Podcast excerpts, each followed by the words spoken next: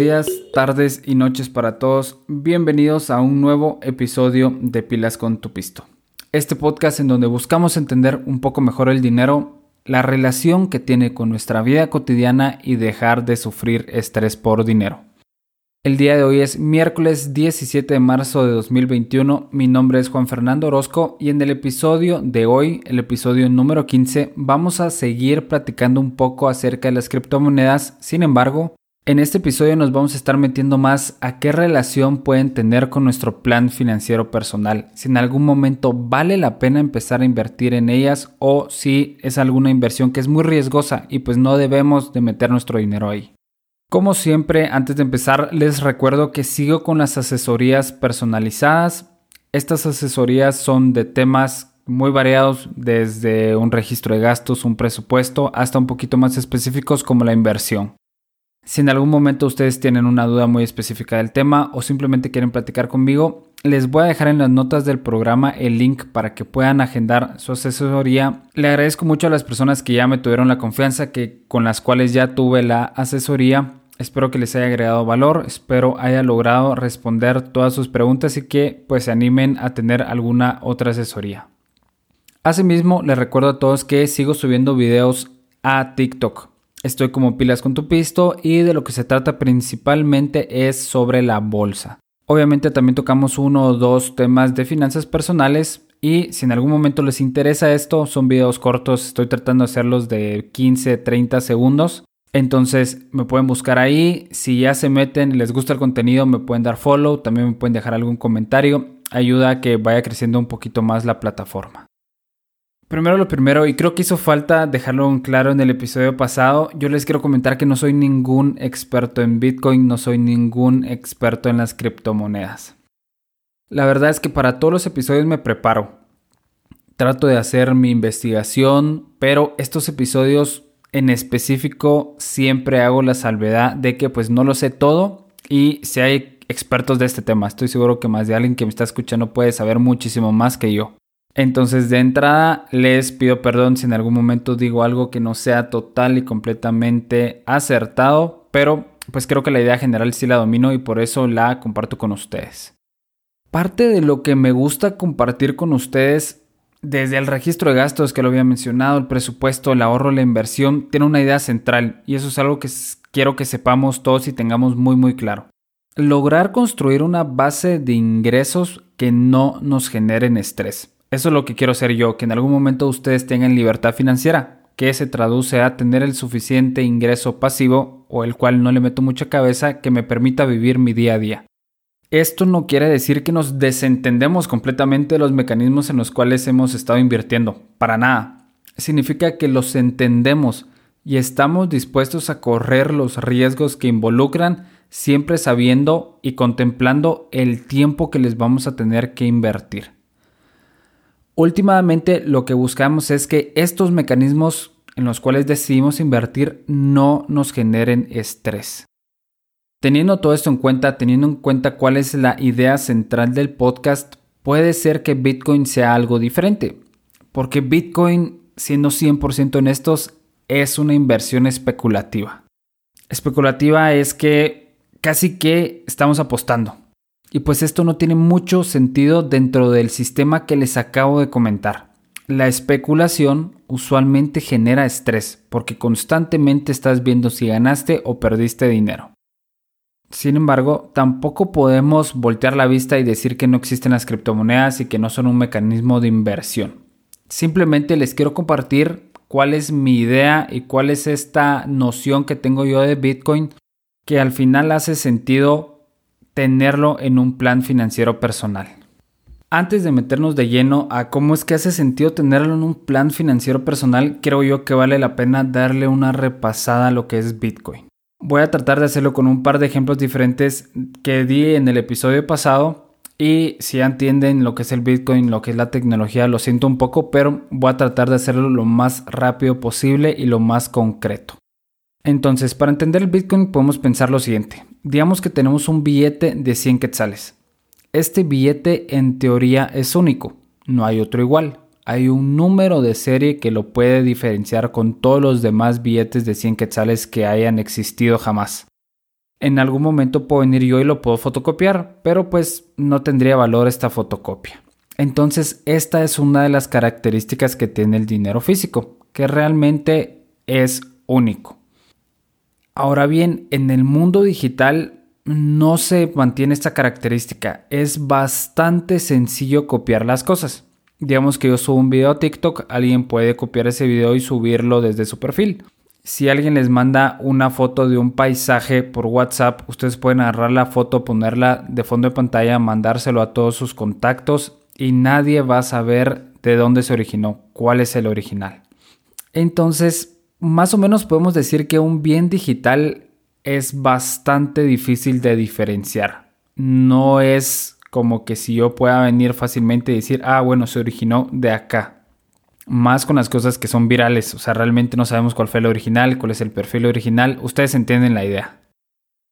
Esto hace que la mayoría de los bienes digitales no tengan valor. ¿Por qué? Porque lo podemos reproducir mil veces, un millón de veces si así lo deseamos. Entonces, al haber tanta oferta del mismo bien, su valor disminuye y es casi cero. Alguien, y este alguien llamado Satoshi Nakamoto, se dio cuenta de esto y dijo, ¿sabes qué?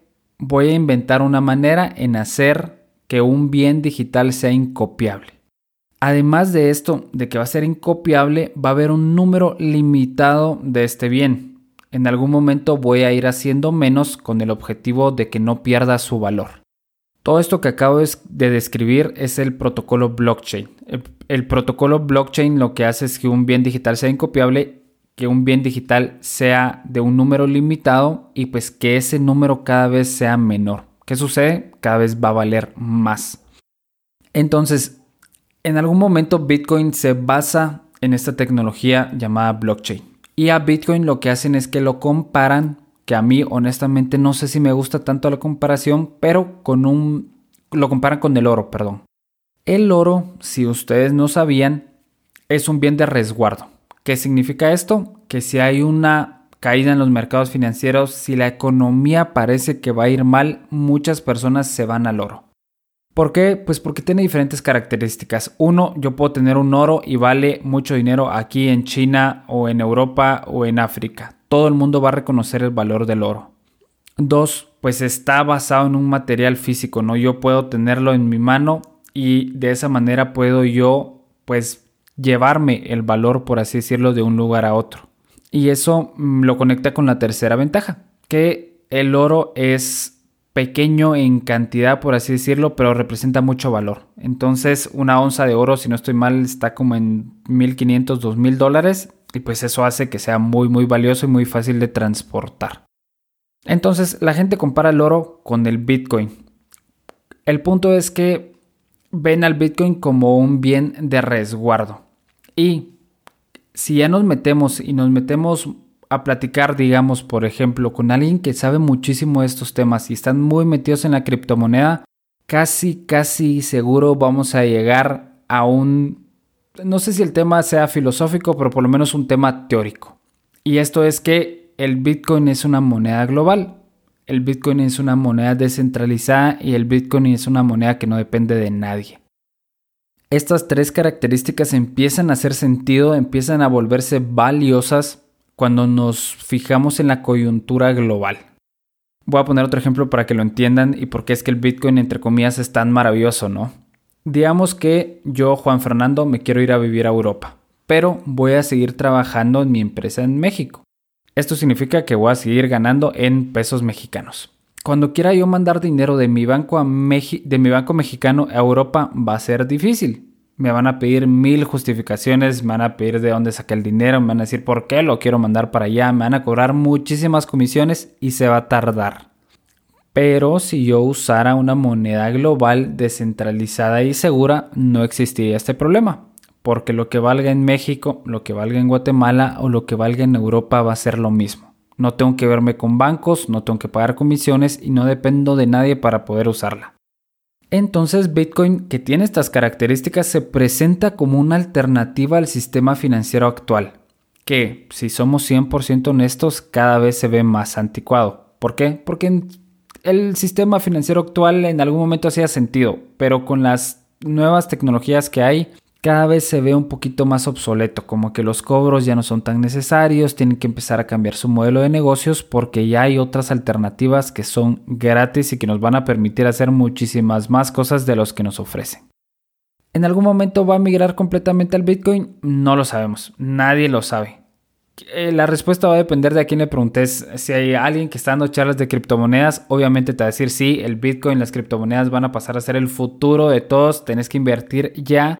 Si le preguntas al CEO de un banco, probablemente te diga que no, porque su modelo de negocio está establecido, sigue siendo rentable, a la gente le funciona. Entonces no lo sabemos, pero pues sí es una alternativa real que el Bitcoin en algún momento se transforme en la moneda del futuro. Y para entenderlo un poquito mejor, volteamos a ver a países como Venezuela, donde hay una hiperinflación. Que si no lo saben, la hiperinflación es un tema, eh, es un término económico que describe un fenómeno que sucede cuando tu dinero cada vez vale menos.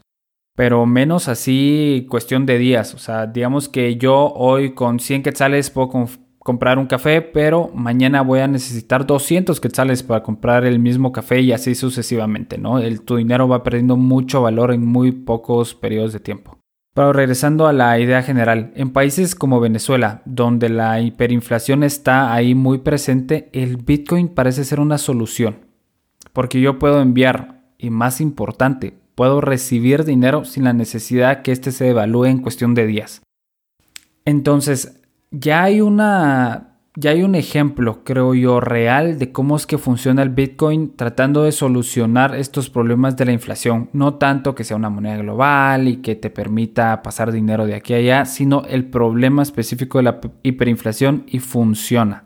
En la actualidad es un poquito difícil que yo vaya a la tienda y compre algo en Bitcoin. Uno, porque hay muy pocos lugares que lo aceptan, menos en Guatemala y en México. Eh, seguramente en Estados Unidos y en Europa y en algunos países de primer mundo sí lo acepten, pero pues creo yo que nuestra realidad es muy muy difícil verlo.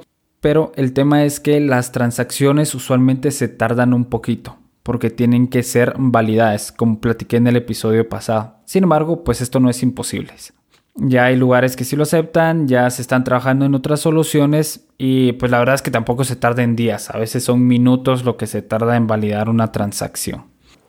Si nos ponemos a pensar, ya teniendo en cuenta todas estas ventajas que les hablé, ya teniendo en cuenta el ejemplo real de Venezuela y cómo es que ayuda a contrarrestar la hiperinflación, ¿qué es lo que respalda a Bitcoin? ¿Por qué tiene valor? La realidad es que Bitcoin tiene valor porque la gente confía en él, no hay ninguna otra cosa. Sin embargo, esto es malo. ¿Por qué? Porque si mañana las personas dejan de confiar en Bitcoin, digamos que pasa alguna noticia extraordinaria todo el mundo dice, bueno, esto ya no vale para nada, o sale una nueva tecnología, no lo sé, pues no va a haber nada que sustente a la moneda y pues la gente se va a ir con esta nueva tecnología o con cualquier otra alternativa. Por el contrario, mientras más cree la gente en él, más valor va a agarrar. Entonces es un dilema muy, no sé, raro el que tiene Bitcoin. La confianza de la gente es todo lo que tienen ellos. Y pues algunas personas eh, realmente defienden Bitcoin diciendo que las monedas como el dólar y el euro pues son igual, que la gente la usa porque confía en ellas. Y lo, la realidad es que no sé si eso es totalmente verdad, pero sí es parcialmente verdad. Si mañana todo el mundo agarra, no sé, el euro o el dólar, probablemente baje su cotización en comparación con otras monedas. Sin embargo, el dólar sí tiene un respaldo, o sea, hay un respaldo tangible que es la economía de los Estados Unidos. Que Estados Unidos puede venir y pueden imprimir dinero a diestra y siniestra, sí. Esto causa inflación, sí. Pero ojo, o sea, la moneda sigue estando respaldada. Como el Bitcoin no está respaldado, pues nada, no es nada más que una idea. Su precio es muy, muy volátil. Y lo vimos ya, o sea, hace algunos años llegó a un pico como de 18, 20 mil dólares y luego se estancó en 8 mil dólares por años. Si en algún momento las personas se asustan o ya no ven esta como novedad en el Bitcoin, va a pasar lo mismo, se los puedo asegurar.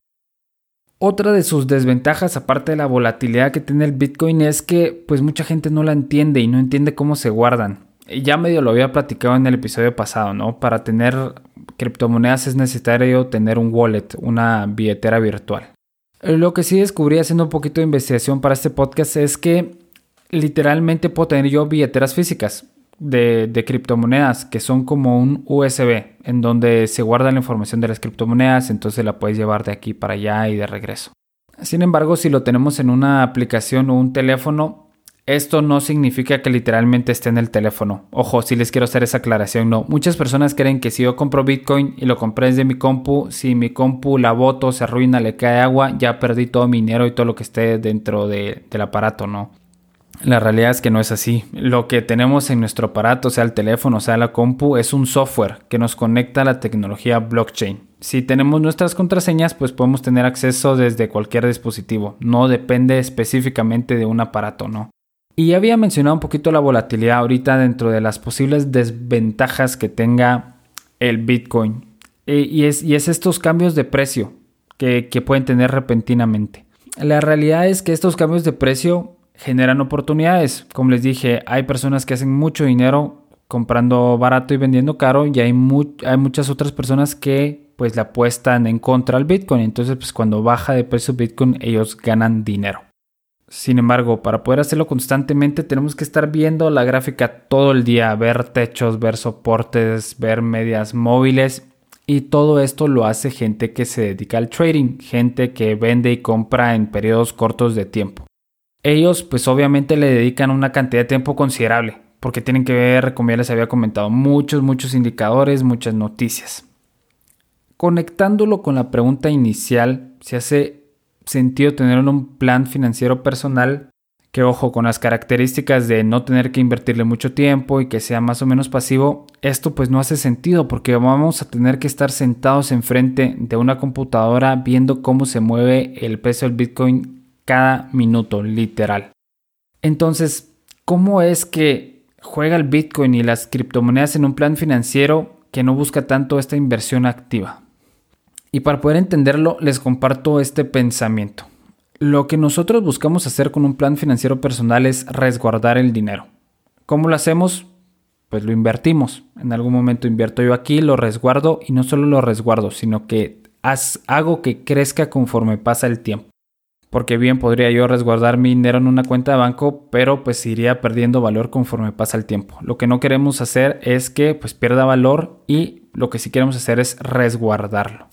Si nosotros creemos en Bitcoin y en las ventajas que ya les presenté y pues también sabiendo las desventajas, tiene sentido que parte de mi dinero que estoy invirtiendo en el largo plazo lo resguarde en Bitcoin.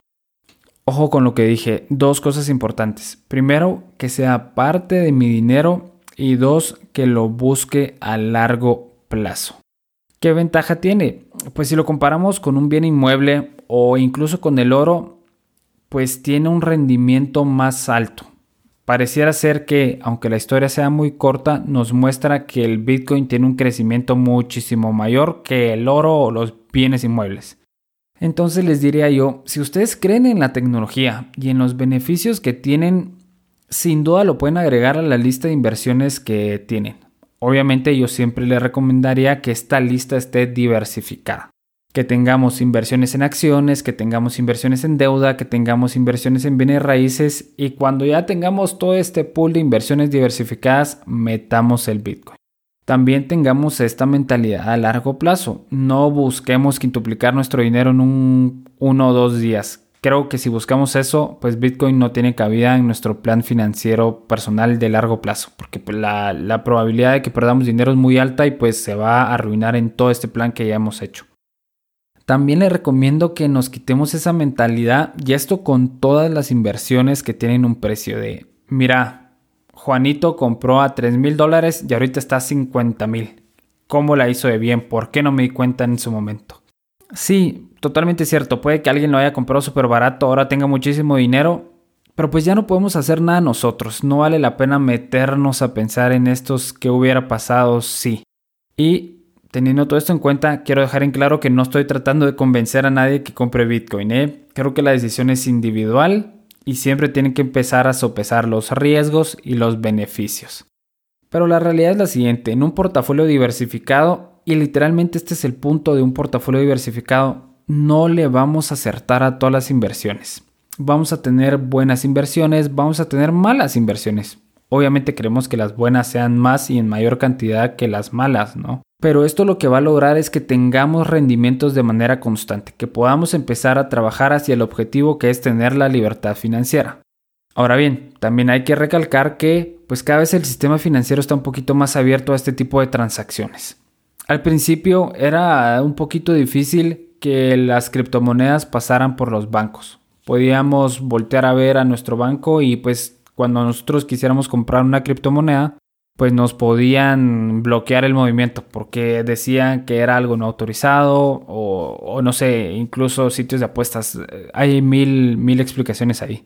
Ahora, en este año, de hecho, podemos voltear a ver a bancos de inversión grandes como Goldman Sachs o facilitadores de compra como lo es Mastercard que cada vez están más abiertos a este tipo de movimientos.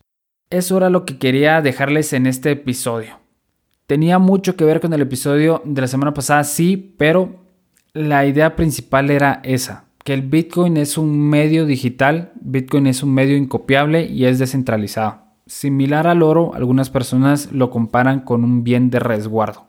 El día de hoy tiene Bitcoin muchísima volatilidad, lo cual le da oportunidades a las personas de hacer dinero, sea apostándole a favor o sea apostándole en contra. Muchas personas lo hacen, literalmente ese es su método de vida todos los días. Sin embargo, le tienen que dedicar muchísimo tiempo. Y eso no es algo que nosotros querramos tener en nuestro plan financiero personal, por lo menos no el que yo comulgo y en el cual yo les comparto todas las semanas. La única manera en la que hace sentido tenerlo en nuestro plan financiero personal, y por tenerlo me refiero a Bitcoin o Ethereum o cualquiera de las criptomonedas creo yo establecidas, es si lo vemos como una inversión a largo plazo.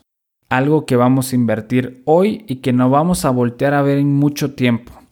Y solo lo podemos hacer si investigamos del tema. De verdad siempre se los digo, pero es muy importante que ustedes hagan su propia investigación, entiendan lo básico, por lo menos lo básico, y que pues comulguen lo que en algún momento esto puede representar en el futuro. El Bitcoin y las demás criptomonedas la podemos comprar por medio de brokers, en el episodio pasado mencioné que puede ser Binance o Coinbase. Yo la verdad es que no tengo mucha eh, experiencia en ese tema. También vale la pena recordar que pues si se nos pierde el teléfono o la compu no se pierden las criptomonedas. No hay que tener una contraseña bien guardada y con eso podemos entrar en nuestras criptomonedas desde cualquier dispositivo digital. Quiero también recordarles que puede que el Bitcoin no sea una buena inversión. O sea, hemos venido hablando de lo que puede ser de las ventajas que tiene, platicamos de las desventajas, pero también existe esta posibilidad real de que no sea una buena inversión. En algún momento me recuerdo yo, hace algunos años, que recomendaban mucho comprar a Exxon, esta empresa de oil and gas que es estadounidense y fue muy grande, creo que en algún momento fue la empresa más valiosa del mundo. Ahora la mayoría de los portafolios no la quieren tener, pero en algún momento fue la mejor inversión que podíamos hacer. Entonces, puede que Bitcoin no sea la mejor inversión, puede que perdamos dinero ahí y, ahí es donde empieza a hacer sentido tener el portafolio diversificado para poder amortiguar estas pérdidas que en algún momento puede significar Bitcoin. Pero creo que por el momento no está descabellado ni loco tener un porcentaje de nuestros activos en estas criptomonedas. De nuevo, no me crean lo que digo, hagan siempre su investigación, entiendan un poco lo técnico y pues entiendan también lo que en algún momento puede representar para nuestra sociedad. Y se lo recuerdo de nuevo ya para terminar, no caigan en estafas. Y la estafa más grande es, y por favor no caigan, no caigan, es esta de, ah, dame Bitcoin y yo te doy un 20% de rentabilidad. O, ¿sabes qué? Vas a invertir en Bitcoin y yo te voy a dar un 20% de rentabilidad anual. Eso es imposible. La verdad es que es muy, muy difícil. No se la crean los van a estafar, se van a llevar su dinero. Entonces ténganlo muy muy en cuenta antes de, de, invertir en este tipo de mecanismos. Si están ahí, saquen su dinero lo antes posible. Pero bueno, les agradezco muchísimo por haber escuchado hasta acá. Espero que este episodio haya quedado un poquito más claro. Me escribieron un par de personas diciéndome que no se había entendido, pero creo que los ejemplos aquí fueron un poquito más concretos y se entiende muy bien cómo es que funciona el Bitcoin y cómo puede entrar en nuestro plan financiero personal. A todas las personas que me escuchan, les agradecería muchísimo si me pudieran dar follow o seguir en Spotify. Si en algún momento tienen tiempo, si me pueden dejar algún review en Apple Podcast, ambas ayudan a que las personas que me escuchen sepan de qué se trata el podcast, llegue a muchas más personas y pues todos hagamos crecer esta comunidad que es Pilas con tu Pisto. Igualmente les recuerdo del TikTok, también estoy como pilas con tu pisto, subo sobre subo videos, perdón, sobre temas de la bolsa y están las asesorías personalizadas que si en algún momento hacen sentido, las pueden agendar, voy a dejar el link en las notas del programa. De nuevo les agradezco muchísimo y nos vemos en el siguiente episodio de Pilas con tu pisto.